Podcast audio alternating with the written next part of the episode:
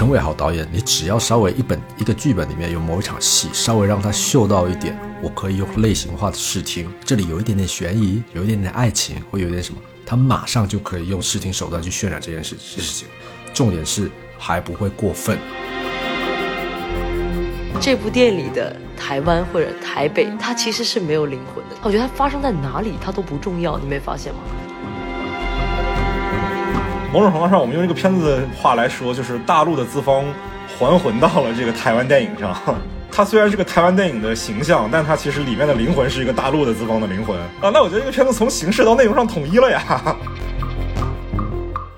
大家好，欢迎收听散场通道，我是麦高芬。今天我们来聊一下《机魂》这部电影，请了两位朋友跟我一块聊，一位是郝康，我们之前北影节特别节目的嘉宾，经常去赶各种电影节的，被我称为电影节候鸟的人。嗯，大家好，我是陈郝康。郝康现在是在台湾读书，对吧？对对对，我在世新大学的广电系。啊，是学电影专业吗？嗯，算是吧，它比较偏理论的。方向，但是也修很多实践的课。好的，好的，好的。今天另外一位朋友是新朋友，是我大学的室友。当时我在电影学院读摄影系本科的时候，他是从台湾过来，来大陆这边读导演系的研究生，也是我很好的朋友阿豹。Hello，大家好，我是阿豹。阿豹毕业之后是一直在大陆做导演工作，对吧？对对对。所以我们今天的两个一起来聊天的朋友，一位是大陆的学生去台湾学电影，而另外一位是台湾的朋友，然后在大陆学电影，在大陆工作，对吧？对对对，这是一个非常有趣的组合。是是是，两位朋友现在都在台湾，对吧？呃，我是我是我在台中，好康也是吗？对。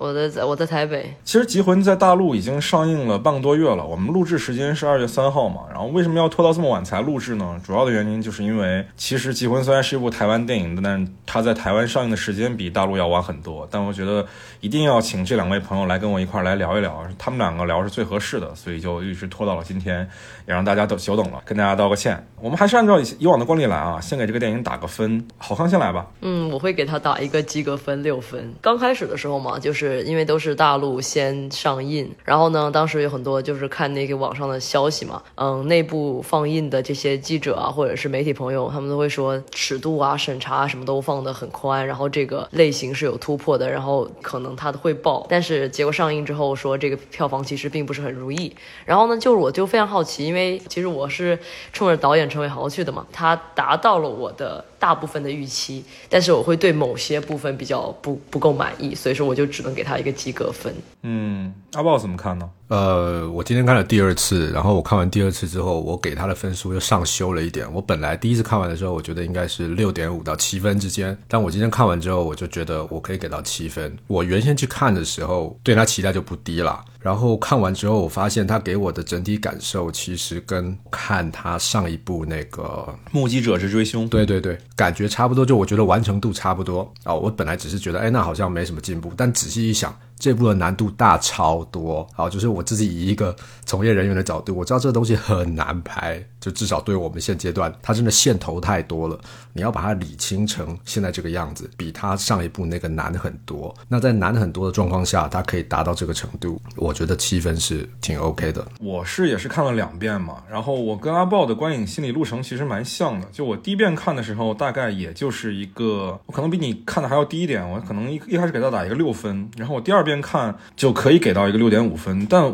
我的想法还跟你不太一样。我倒不是因为我觉得它完成度高啊，我觉得它完成度其实还是有限吧，就是一直有陈伟豪之前的优点和缺点。但是为什么我觉得第二次看可以提高一点分？是因为第一遍看他前面的戏确实拍的不错，但是他后半截卸的有点太厉害了。然后我看完电影之后有点不爽，觉得被他戏弄了。但是在我第二遍看的时候，因为我已经知道他的结局会是那样了，他结局有些让我不满意的地方，所以他的这种失落的情绪反而会。低一点，然后我反而能更欣赏。一开始我就蛮喜欢这个片子的一些地方，对，而且刚才好看有提到这个片子其实大陆票房不是很好，它的点映票房其实蛮高的，它之前在大陆一月八号的时候就开始点映了，但是它正式上映是十五号，有一个完整一周的点映，这一周里它攒了大概一千五百万的票房，所以我其实是觉得它应该是可以有一个不错的票房成绩的，至少是三四亿吧。但是现在的情况就是我们前几天才知道它刚刚才破亿，就是破亿这种票房成绩在二零二一年这样一个时代背景下实在是太微不足道了。然后这样的票房成绩我也觉得。对于影片质量来讲是不太公平的。所以从这个角度上来讲，我也会愿意给他提高一点点分数。他在我这边大概是一个六点五分的一个成绩。那好，那既然我们对这个片子都还给了一个及格分的这样一个成绩啊，我们就先来讲讲它的缺陷，先来给大家挑挑刺儿。郝康给的分数最低嘛？那郝康先来讲讲，你觉得这个片子的问题在哪里？我我是觉得啊，这个片子它分为了非常利落或者说非常明显的、清晰可见的前后两段。然后呢，前面是跟神鬼、是跟宗教或者说信仰有关的东西，后面就是说开始解密这个移魂计划，讲这种 RNA 这个技术，对吧？但是我只是没有想到他最后半个小时，他竟然让万博士敲响了这位检察官的家门，然后就坐在那里跟他，就坐在那里跟他聊天，然后呢就这样子全盘的把这个所有所有的秘密就倒出来了。我当当时坐在影院里我就笑场了，我就觉得这太好笑了。而且因为我看之前我是有大概知道，就是了解说他这个到底是一个什么东西，然后我的预期就是它里面有什么样的反转嘛，什么样的角色、性别角色之类的东西。但是当他用那样子的方式呈现在我的眼前的时候，我真的发出了嘲笑的声音，非常的抱歉。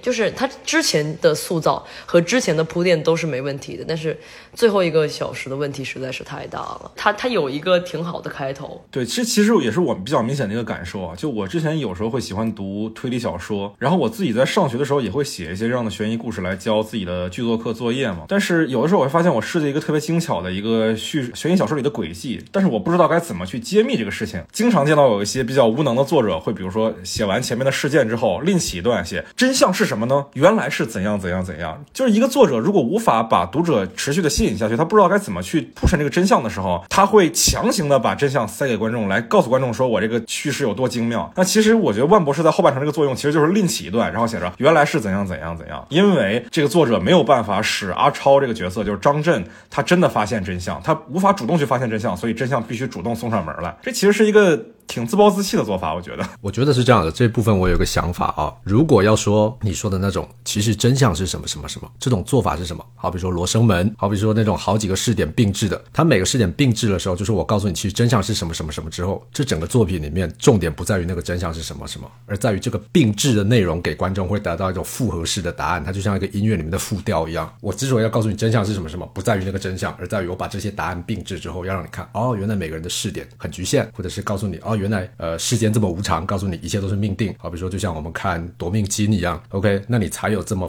翻转的一个用意嘛。你如果病治完之后没有得出一个新结论，那你这个病治其实。对，就其实效果就不大。但我觉得这个片子《机魂》这个片子，万博士的复述跟我们刚才所聊到的《罗生门》也好，《夺命金》也好，它有一个本质的区别，就在于其实万博士他虽然这个角色是在说一个事件，但是他说这个事件是没有被质疑的可能的。他不是在说他眼里这个事件是什么样，而是在公布一个真相。对，甚至阿超也没有验证他这个说的话的可能性。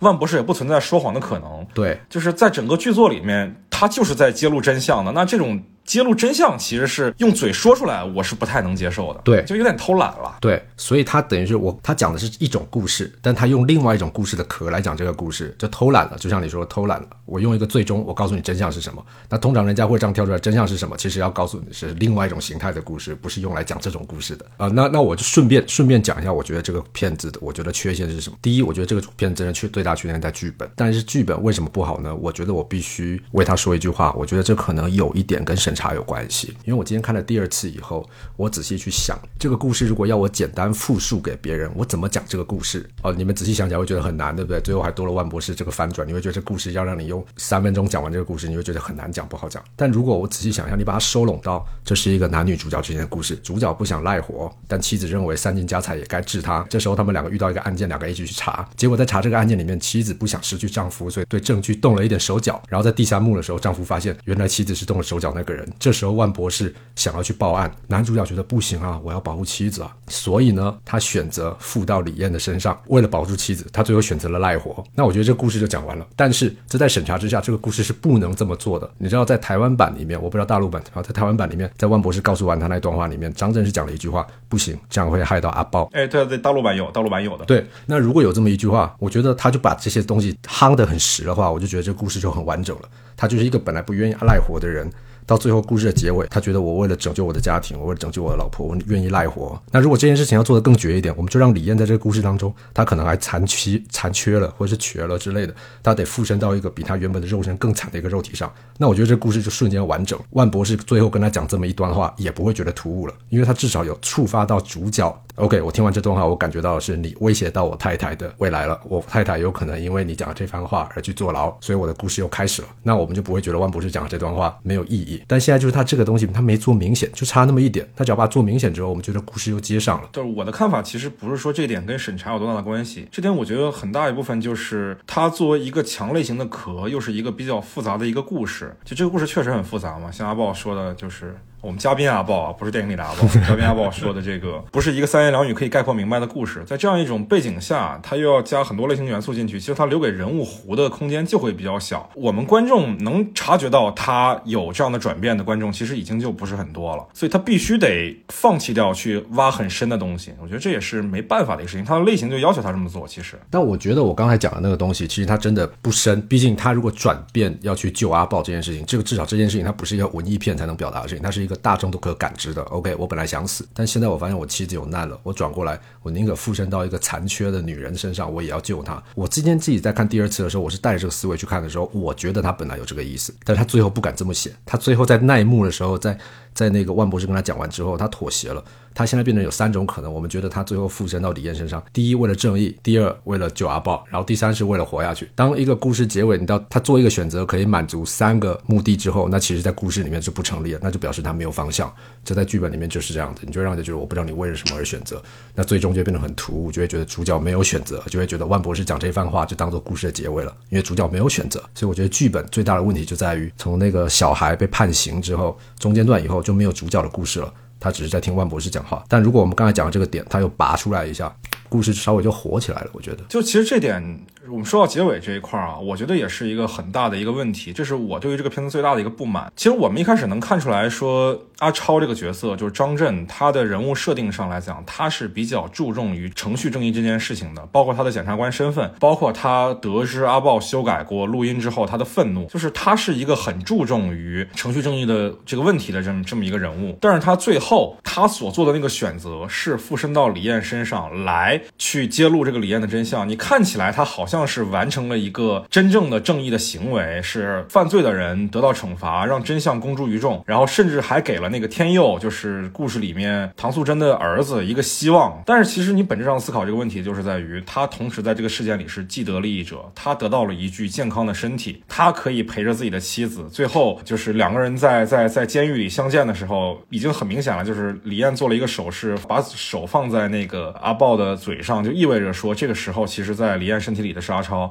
就这个其实已经已经很明显了，就是这个故事里其实没有交代他这个人物是怎么转变的，他就是一个正义的化身，是一个很 typical 的一个侦探的一个形象。那最后他做的选择是什么？是在这个事件当中成为了既得利益者，而且他没有为这个既得利益而反思，他就问了一句说李艳还能回来吗？然后说李艳回不来了，然后他就完全没有道德负担了。那这其实说不过去的。对，所以其实我觉得你说的跟我讲的是同一个点。等等等。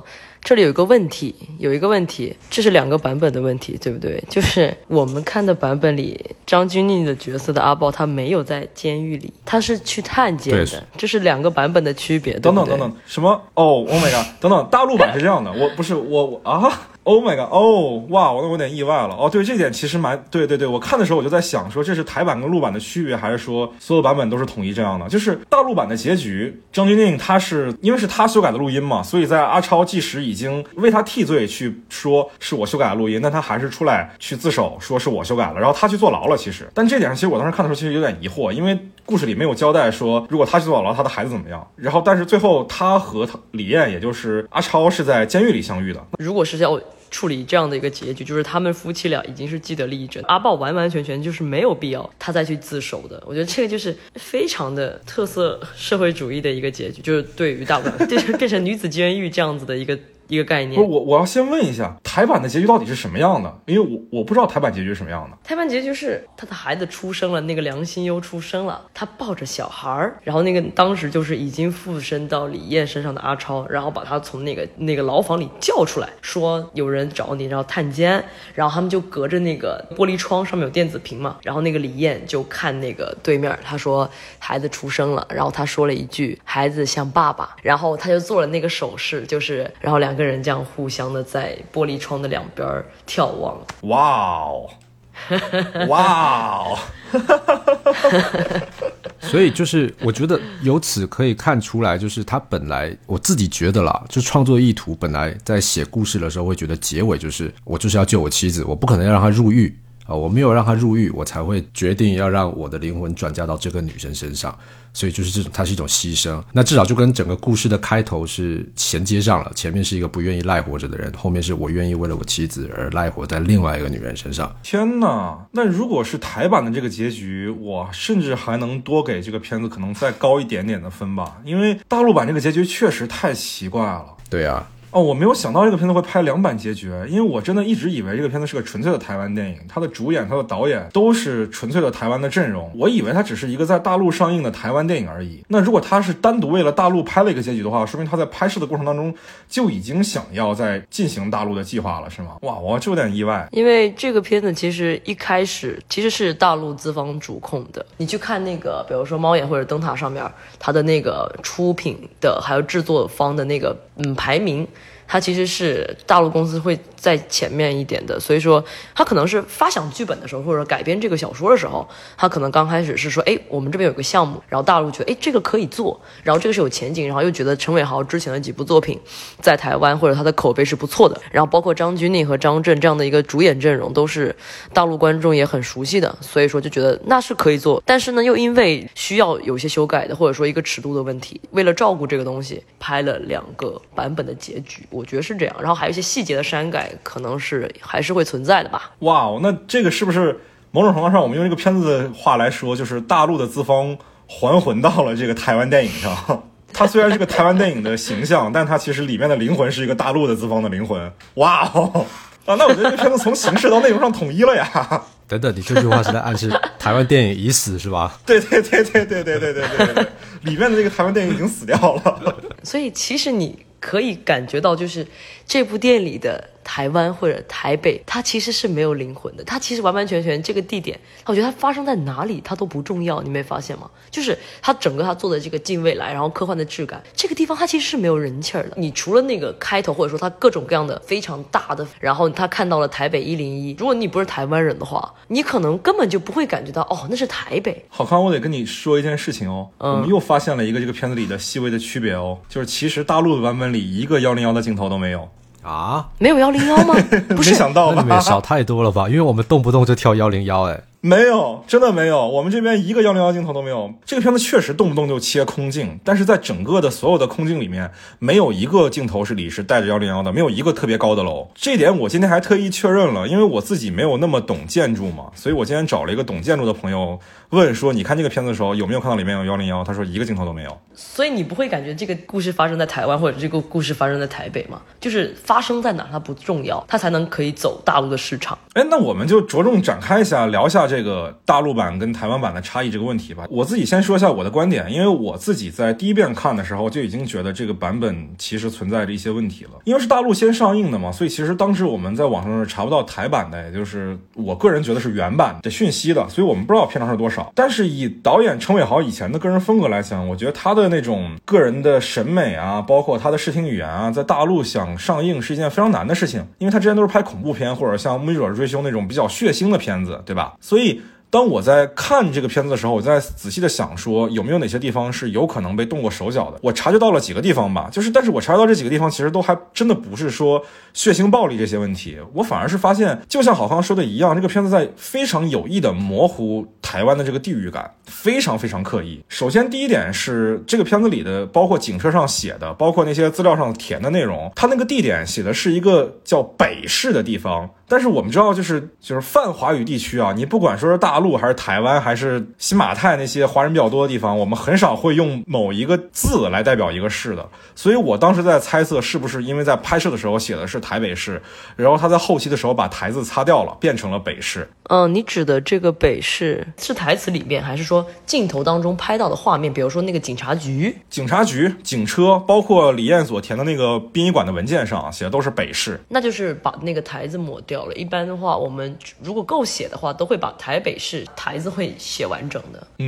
嗯嗯，就应该是故意的抹掉的，然后在大陆版里弱化台湾的这个感觉。然后还有一个地方，我觉得也比较明显的，就是他们当时不是有聊到颠茄这种植物嘛？然后李艳在反问张震的时候说：“你们找到王天佑了吗？这里能种植颠茄的地方不多，但是我明显能感觉到台词里用的是这里，就是配音也配的是这里，但是那个演员的表演，他的口型说的一定不是这里。我当时在想，他是不是在说台北或者台湾能种植颠茄的地方不多？台湾应该是台湾，因为对白当中好像没有出现台北。都是出现是台湾啊，大陆版本里是完全没有台湾两个字的。哦，发现一个问题，就是今天跟你们两个聊天，我自己都会切换成这种 比较台的口音，好奇怪啊，是吗？啊，还有一个点，我觉得也是我观察到的比较奇怪的一个地方啊，就是李艳有说到说那是王天佑母子所共同修行的一种法术，但是当时在大陆的版本里，他的台词用的是法术两个字，但是我看演员的口型说的一定是巫术，包括后来我第二遍。看的时候有看到警察局的墙上写到那个物证的时候，用的也是巫术两个字，所以那法术两个字在我这儿特别跳。这点其实我还有特意去之前就跟郝康说过，有跟你求证过，说你看的时候一定要帮我留意一下片子里的台词里面有没有提到巫术两个字。对，然后你说是有对吧？对我当时你让我留意嘛，所以说我当时我听到第一个讲巫术的时候，我整个人跳起来了。对对对对对，我还蛮厉害的哈。对，明明白白、清清楚楚就是巫术两个字。哎，但这一点其实蛮妙的。你们觉得法术跟巫术这个区别有什么样的一定要修改的必要吗？还是那句老话，建国以后不能成精。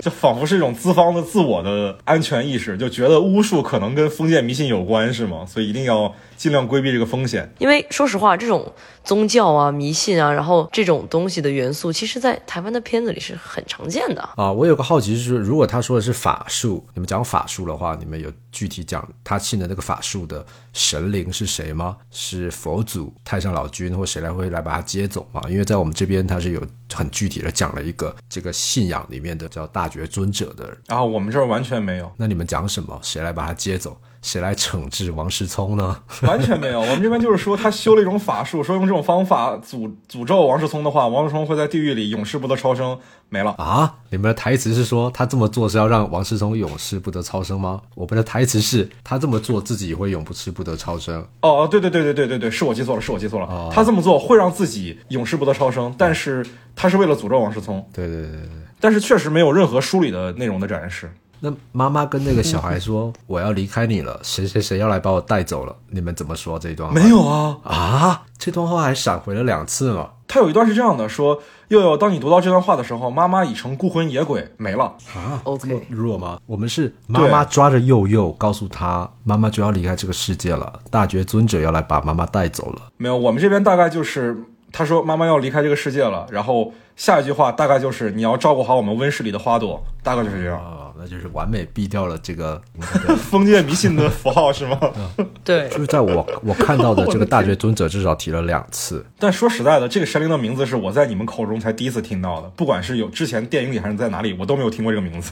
台湾它的信仰是属于分的非常的细的，就包括这个大觉尊者，我还特意查了一下，它其实也是这个佛教当中的一个，然后但一个又细的分支啊什么的。但是你又看说电影呈现的，它其实又有类似。属于这种恶灵，然后那本书看起来又非常的你非常的那种以前那种看到那种道家的那种武林秘籍的感觉，它就是很综合，它有很多的。哎，台版里面是有展示那个书的内容吗？当然有啊，有啊，那个书的画面啊，就是然后还下油 啊，所以说六分钟剪的是这个东西，六分钟剪的是巫术 宗教这这这趴的东西，对吧？你有看到素贞做法的过程吗？你有看到吗？没有啊，他还做法了呀！啊，那你看的是什么片子呀？啊，哇，天哪，这真不是一个电影啊！这个片子 最好看的就是素贞做法呀。那那那有没有说素贞就是在那个拿血在那个胸前去纹那个？对，他在胸前画了一个五芒星。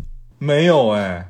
啊，对，这个是很精彩的。哦，天哪，那这个事情太太影响了，就是对啊，就其实这个片子我从头到尾没有相信过巫术说的原因，就是因为其实没怎么拍巫术。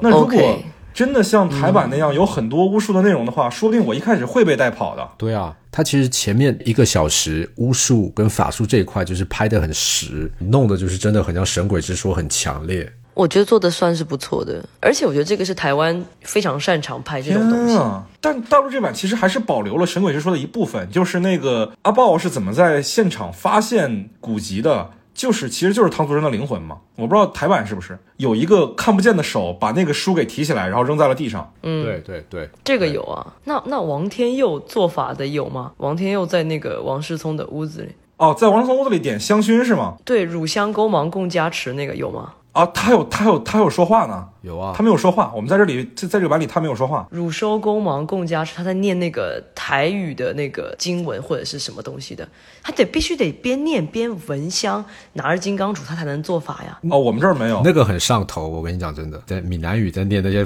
咒文的时候很上头的，然后加上画面上，我操，没念这个就没意思啦。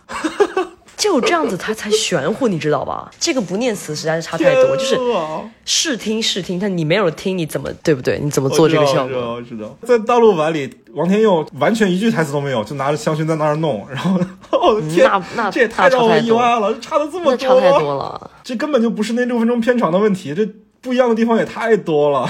所以说你们不信对吧？保持了这个怀疑。对，一开始就没法信嘛。这其实，在整个大陆版里，唐素贞这个角色就是。在装神弄鬼，给我们的感觉就是没有任何一个地方可以让我们相信他真的这个诅咒是有可能成真的。我觉得如果没有相信这个鬼神之说，会真的差蛮多的耶。我觉得他整个在企划这个项目的时候，他想象这个整个观众在看这部片子商业片的一个过山车的过程里面，前半段肯定就是一直把它往鬼神之说在推的，然后推到一个程度之后，再把它忽然转到某个地方。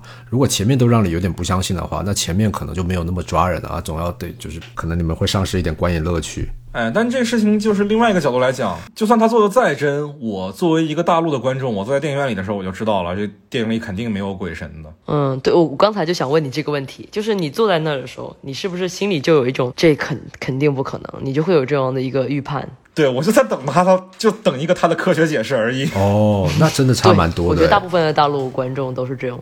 我操，那完全是从接收端，就是你们这种观众的接收端就已经完全改变了。所以一部片子的好坏，其实就已经很难同样的起就是起点去评断了，因为你们接收端跟我们就完全不一样。你看你在看的时候就已经等着他怎么用科学跟你解释。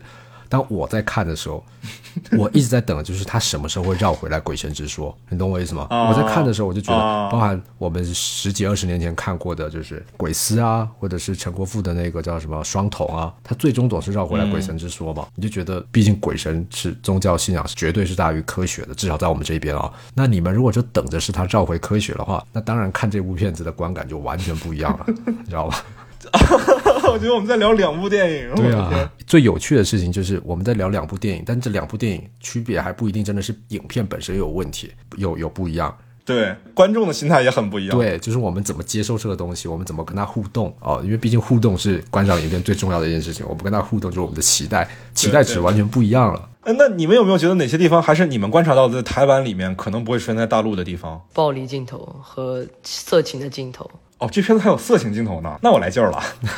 也不是色情，就是说身体裸露的部分，就是说我们讲说删减三大要素：一迷信，二暴力，三情色嘛，对不对？不对了，最重要的要素是政治了。哈哈哈这个我都不敢讲哦，哎就是你们讲就可以。不，这个这个我都不讲了，这个东西我就是这这个东西我们可以不用啊，好了好了好了好了好了好了。你们别害我啊，你们讲没关系。好，我们说回来啊，说回来啊，那不是我真的好奇啊，这个裸露到底是出现在什么地方呢？在房间里洗完澡，李艳她换成王世聪之后，他有一个正面，他在镜子里的一个三点全露的镜头，你们有吗？我们当然是没有的啦，我们给了一个近景锁骨以上的一个一个景别，然后给人感觉他好像是全露的，然后下镜头切了一个他穿着内衣，但是肚子已经隆起来的，就感觉她是怀孕了那么一个镜头，但是穿着内衣的。又是典型的大头镜头呗。对对对对，我们就是全裸了，然后还左右端详了一下自己的身材了一下。啊，很机械肌哦。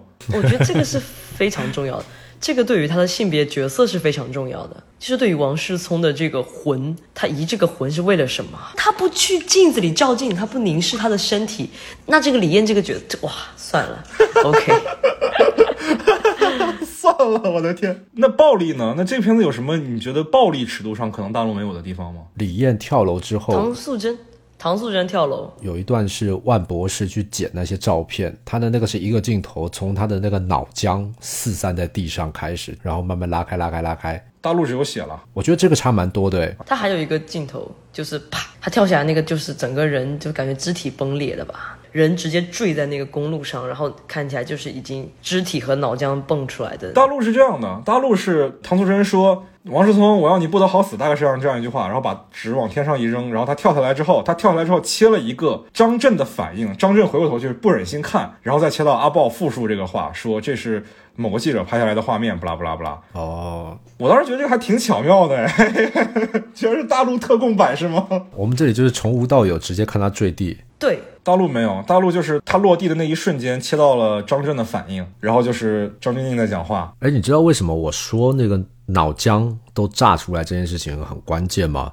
就是因为他在给这个讯息的时候是，哦，这一幕其实是接在他开完那个记者会之后，就是说我们现在有个 RNA 技术，干嘛干嘛干嘛。那时候观众得到的讯息是，这两个人可能有一段情愫在里头，就他们两个可能外遇。所以他现在给我看脑浆，然后又看这个离离唐素贞脑浆那么近的人，最近的人是万博士。当时给我建立的期待就是，哦，你是要引导我们去理解万博士可能在那个过程当中提取到了唐素贞的脑浆来复活的那个。Oh my god！这就是他很关。关键的一个做法，这也是我看第二次的时候，我给陈伟豪的分数在往上打。我发现他把很多东西做得很细，他真的所有的崩坏就崩坏在最后片子三分之二那里。对，就是我很同意的。就他前面他建构的角色其实是非常有张力的，就是他极力的让你塑造的是唐素贞、王天佑。和王世聪的矛盾，然后又感觉万万博士他是目前那段往事的在场的一个人，然后他一直都做的就是万博士跟唐素贞的关系嘛，所以这个东西他就是要在上面用这种视觉符号的东西去往上建构，因为全程都在讲脑子的事情，他最后也落在脑子，但是他他如果镜头不给你看脑子，就会觉得少了那点什么，就会变成这个电影他一直在说，而不是让我们看。哇，好了，给七分了，给七分了，天哪，拉票一下。好了，如果真的是，如果真的是这样的话，我觉得我看了台版，我应该会愿意给七分的，因为大陆版这边真的还挺温吞的，给我的感觉就是，真的想得很细，我觉得很不容易。好了好了好了，那我们接下来讲讲这个片子的优点好了。既然已经说了那么多问题了，也说了大陆版跟台版的区别，我们来讲讲优点好了。阿豹给的分最高嘛？阿豹先说。我觉得他最厉害的在于就是他的分寸感很好了。哦，我觉得所谓的分寸感就在于陈伟豪导演，你只要稍微一本一个剧本里面有某一场戏，稍微让他嗅到一点，我可以用类型化的视听，这里有一点点悬疑，有一点点爱情，或有一点什么，他马上就可以用视听手段去渲染这件事事情。重点是还不会过分。所谓的不会过分呢，就在于我们常常看一些不管是网剧或网大里面，大家视听手段大家都有，大家很容易就进入一种炫技。就是我这里就视听过头了，要么悬疑过头了，要么恐怖过头了。但陈伟豪都可以控制在刚刚好那个度，就再回到主线叙事上。这一点是我觉得他最厉害的地方。而且我今天在看第二次的时候，我就会发现好多地方都是他可以。很快的进入类型化的视听镜头，然后很快就在抽离，而且他在进行这些视听镜头的时候，他在拍的那些角度，就是不会觉得让人家觉得廉价。对对对，哎对，所以其实有些人批评这个片子有网大感，我是很不认可的。我也很喜欢这个片子的视听啊，有两个地方我真的非常非常非常非常喜欢，一个是这个第一次审讯李艳的时候，那个镜头我记得一开始是给一个阿豹一个人坐在审讯室里，然后李艳进来。这个时候，摄影机向前推进，穿过了审讯室的镜子，让观众意识到说，我们刚才是在镜中的空间，现在才是在真实的空间里看到阿豹和李艳两个人面对面的坐着。这个悬疑氛围一下就来了，就会让你产生一种我刚才看到的不是真实，但我以为它是真实的这种这种错觉。我觉得这个东西的确很妙。就是我今天在看的时候，我在看这一段的时候，其实我一样跟你一样觉得妙，但我觉得妙的点不一样，在于就是对于导演来说，这样的好处在于就是当我有这么一个穿越之后，接下来他们两个人的对话，我可以想怎么剪怎么剪，就是会让观众。觉得这是进入一个渲染状态，它不是一个实际现场，就是一般人的对话，你会觉得好像框定的很死。我讲什么，你讲什么，我讲 A，你讲 B，我在讲 C，你在讲 D，对吧？当我有这么一个穿越之后，这么一个镜头之后，后面这一段其实是一个渲染状态，我可以很自由的告诉你，视点改变了，我现在是一个抽离出来在看这个审讯的一个状态的感觉。所以我觉得它很妙。所以其实你觉得是这个东西，它不仅有一个创作上的一种价值，它同时还具备了一些功能性的价值。功能性价值就是让导演可以在接下来的剪辑当中更自由。对，就是这段这段可以拍的就是更渲染。就是啊，我所谓渲染，就是工作的时候，我会把一个剧本里面每一场戏，我会分场，这场戏是叙事段落，这场戏是渲染段落，这场戏是补充段落。一个剧本里面就是这三种段落在不断的跳而已。渲染段段落是最感感动观众的，就是我可以用各种手法，我可以这是推干嘛干嘛之类的，然后让观众有共情的感觉。但叙事段落是最必须中规中矩的。那对我来说，刚才你讲那个镜头，它就是从一个叙事段落过渡到一个渲染段落，我觉得是很妙。但是通常一般导演，我觉得如果像我啊，我如果比较没技巧。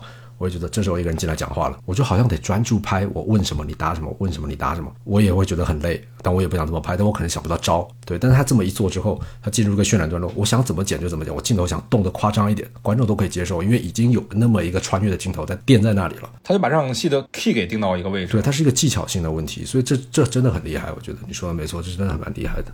对对对，我特别有印象的是另外一场戏啊，另外一场李艳的审讯戏。哎，这导演还蛮好啊，就是特别爱给李艳写这种技巧性很丰富的戏。他跟王天佑对峙的时候，其实是想让观众相信李艳被唐素贞附体了嘛，对吧？李艳本来那个角色的口音是大陆口音，在那一场戏里突然变成了台湾口音。一开始我在看这个戏的时候，其实就有被李艳这个角色的大陆口音所分掉一些精神，因为其他角色都是台湾口音嘛，就是他很大陆，然后就觉得有点不太对劲。但是在那一刻，我突然明明白了导演为什么要让一个大陆的演员来演这个角色，就是在于如果能在口音上实现转变的话，就能让你感觉到说他被另外一个人附体了。我在那时候是真的有这样毛骨悚然的感觉。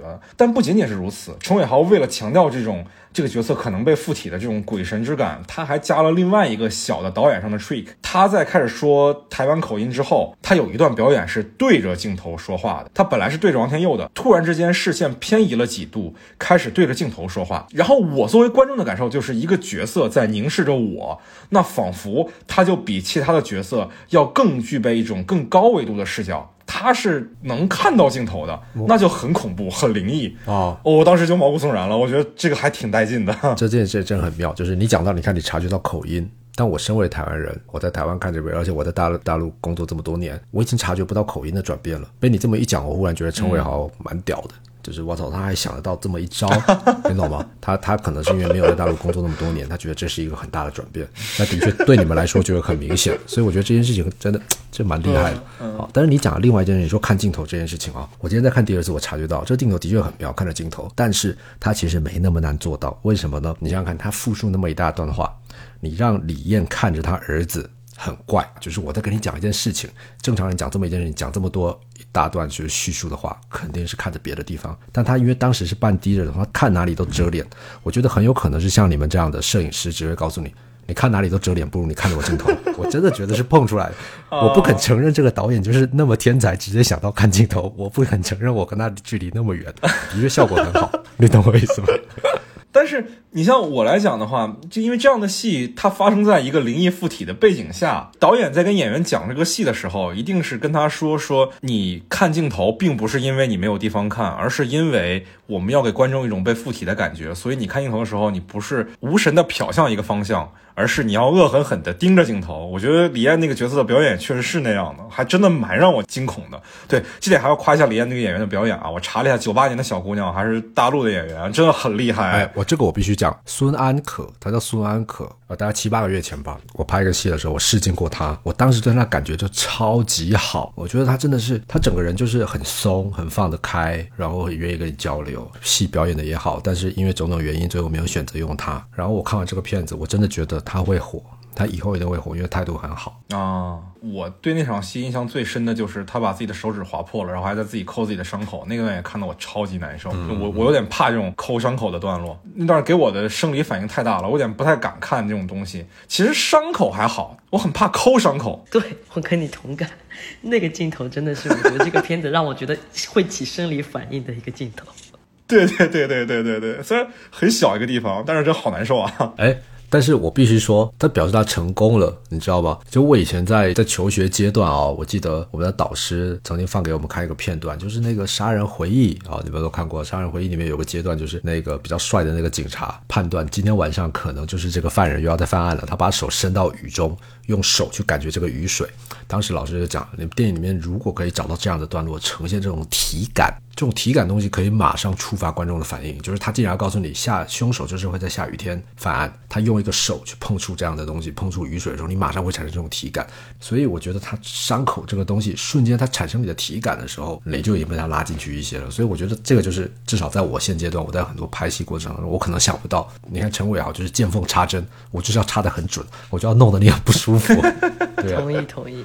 很聪明，很聪明。我可能会比较关注，就是一个电影当中的符号的建构的这样的一个东西，所以说我会提取出说，在《那个极魂》这部电影当中，它有几个非常重要的道具或者符号，其实就是镜子以及正反的。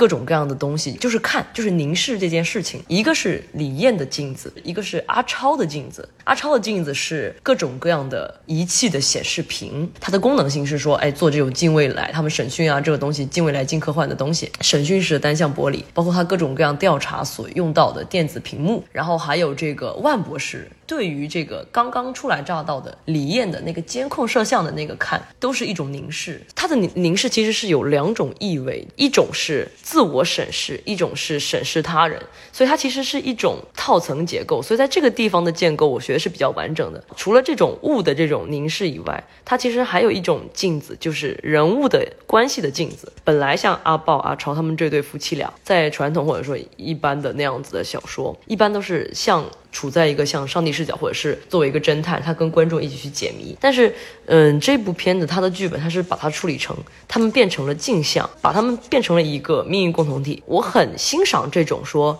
把吉凶的人和犯案的人有一些联系，但这个联系让我觉得它并不是一个强行的联系。这个做的其实是我觉得是 OK，就是它这个故事开始的初始设置。但是问题在于，就是我也很同意你说的，最大的问题其实不是性别角色的问题，而是。程序正义和司法公正的问题，我当时看完之后，我觉得我的点不在于说之前我们有讨论过的说把这个性少数角色放成坏人，他有没有问题？我看完电影最大的感受就是程序正义这件事情。但是我现在想提问你们两个，就是说这种镜像关系，你们会更支持是？他最后做成我们变成对照组，还是觉得他们变成一个利益的共同体，他们趋向了一个同样的选择，会让你觉得更合适。因为我在看的时候，我可能没有把镜像这个符号看得那么重哦，所以我没有想到这么一件事情。但如果要回答这个提问的话，我会觉得，如果要做镜像啊，我是从一个技术性的考量啊，因为像你这么说，我觉得它就是一个主题先行、一个概念先行的一个片子，我就是要讲镜像。那我用镜像来映射的话，那我可能最终就会要把它做成一个利益共同。体就是你看，你最终变成了一个你不想成为的那样子的人，或你一直在反抗那样子的人，有某种对照关系。那我可能也许在镜像里面会做的更更极致一点，在很多地方，因为其实像你刚才说的，如果要做这种镜像，最多的镜像应该做在谁身上？那应该是阿宝，不不不，阿超，对吧？毕竟他是主主人公嘛，他承担这一份的就是转变，我从一个这样的人转变成一个我不想成为的人，但。恰恰相反的在于，就是我看的时候，我感觉这个片子他没有想要做成，他是冲着一个利益共同体去做的，他本意就是想做成一个我从一个不想赖活着的人，变成一个我为了救我老婆而赖活着的人，不得不去成为这样的人。所以，他其实这个镜像对我来说，我我一开始就没看到那么多。但就像你讲，如果如果如果我要从镜像角度去讲。那我得把它形容成它是一个利益共同体哦，就是我觉得我操，有这么好的事情，我又能活下来了，我还可以享有一个这么好的皮囊，我从来没想过当一个女生这么爽。对吧？嗯嗯，确实是郝康提了之后，我才会意识到说张震和张钧甯的这个人物关系其实是和万博士和王世聪的人物关系是有一个相似性的。呃，但是如果从这个角度来理解的话，哎，这其实里面有些有一些有一些问题吧。就是张震这个角色，其实一开始他就是不想活了，出来复工的目的只是为了给家里多留下点钱，他从来就没有想要去活下来过。但是王思聪是一个特别想要活下来的人，他是有求生欲的，但这个求生欲从来没有。影响过张震，就是或者换句话讲，如果我想要把这个关系做成一个镜像的人物关系的话，我其实会想让张震更渴望活一点，他可能会有一个渴望见到自己未出世的孩子的这个执念在，然后他为了这个执念。他必须要去挣这个钱来凑自己这个手术费。然后他发现了这个录音的问题之后，万博士提供说，我可以给你一笔钱，然后你把这个事情给给灭掉。然后他必须要经历过自己内心的挣扎，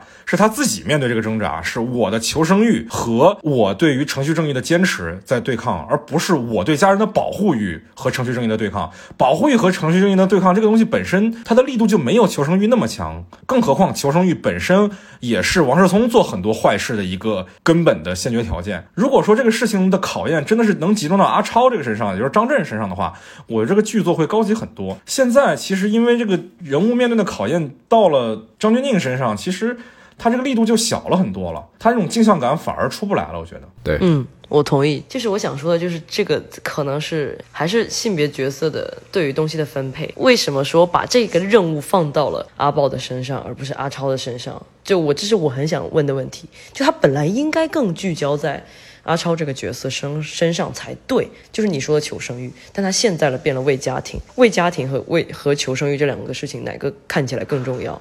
那一定是求生欲。哎，等一下，我在这个问题里面，也许听到一个，就是也是，也许也是地域上的差异啊。因为如果强调个人的求生欲，以及刚才另外一个是说为家人的付出而牺牲什么这两件事情来说，在我的观影期待里面，我我在我在看到前半段的时候，我会觉得哦。这个人最后肯定要被说服，放弃他原本的想法。他原本的想法是我不要赖活着。但我在看他的时候，我就已经觉得，最终他肯定会知道要妥协，他肯定可以认同阿豹的理念。那这件事情可能是我的想法，我就会直觉的认为这个故事，甚至我在看完两遍之后，我都认为他原本想说的就是一个不愿意赖活着，只想得到自己。你看到中间他残废之后，他觉得。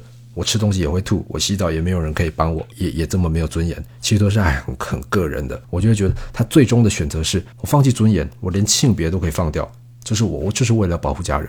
这是至少是在我认知里面，这就是一个故事弧线。我从个人转换到我愿意为了别人而放弃这些东西。但如果你说到最后还是为了求生欲，单独为了自己求生欲，这么个人的转变，就是头跟尾之间都还是这么个人的话，可能不太是台湾，或至少是我这我这类的观众会去期待的一个人物转变。所以这可能我觉得跟地域上还是有一点关系。我明白你说的意思，因为他现在做的镜像关系、镜像感，就是一个是他王世聪的自私和嗯，这个这个这个阿超为了家庭，他要去活下去，就是王世聪他的活下去，仅仅是因为他想活，或者是他要延续他的基因。他的这个镜像可能是他会落在这里，因为我经常会说，台湾电影就是最大的三个字叫做爱最大。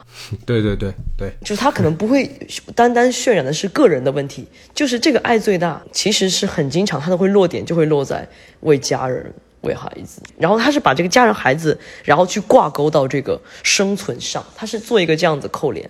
所以说，嗯，阿豹刚才这样讲，我就完全明白了。因为本次录制的内容过多，时间过长，导致我最后没有办法在一期节目里完整的装下所有的内容，所以我在剪辑的时候决定把《集魂》的这期节目剪成两期。今天我们的上半期就到这里了，在下半期中我们会聊到这部电影的性别观念的问题，以及台湾类型电影的现状和未来，也欢迎大家收听。如果不出意外的话，明天就可以发布。当然了，出意外也不要怪我。我们节目有官方微博，欢迎大家去微博上搜索“散场通道 After Cine” 关注我们。我们有官方的微信群，在微信上搜索 “After Cine”，添加我的个人微信号就可以申请入群了。啊，我们的嘉宾朋友们，包括郝康，包括阿豹，也都会在群里等着大家。那今天就先到这里吧，我们明天再见，朋友们。十月怀胎啼哭，苦难之处。岁月流逝，白首，衰老孤独，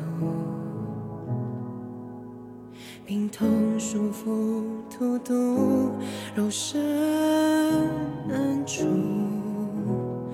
无常降临，身灭虚无，爱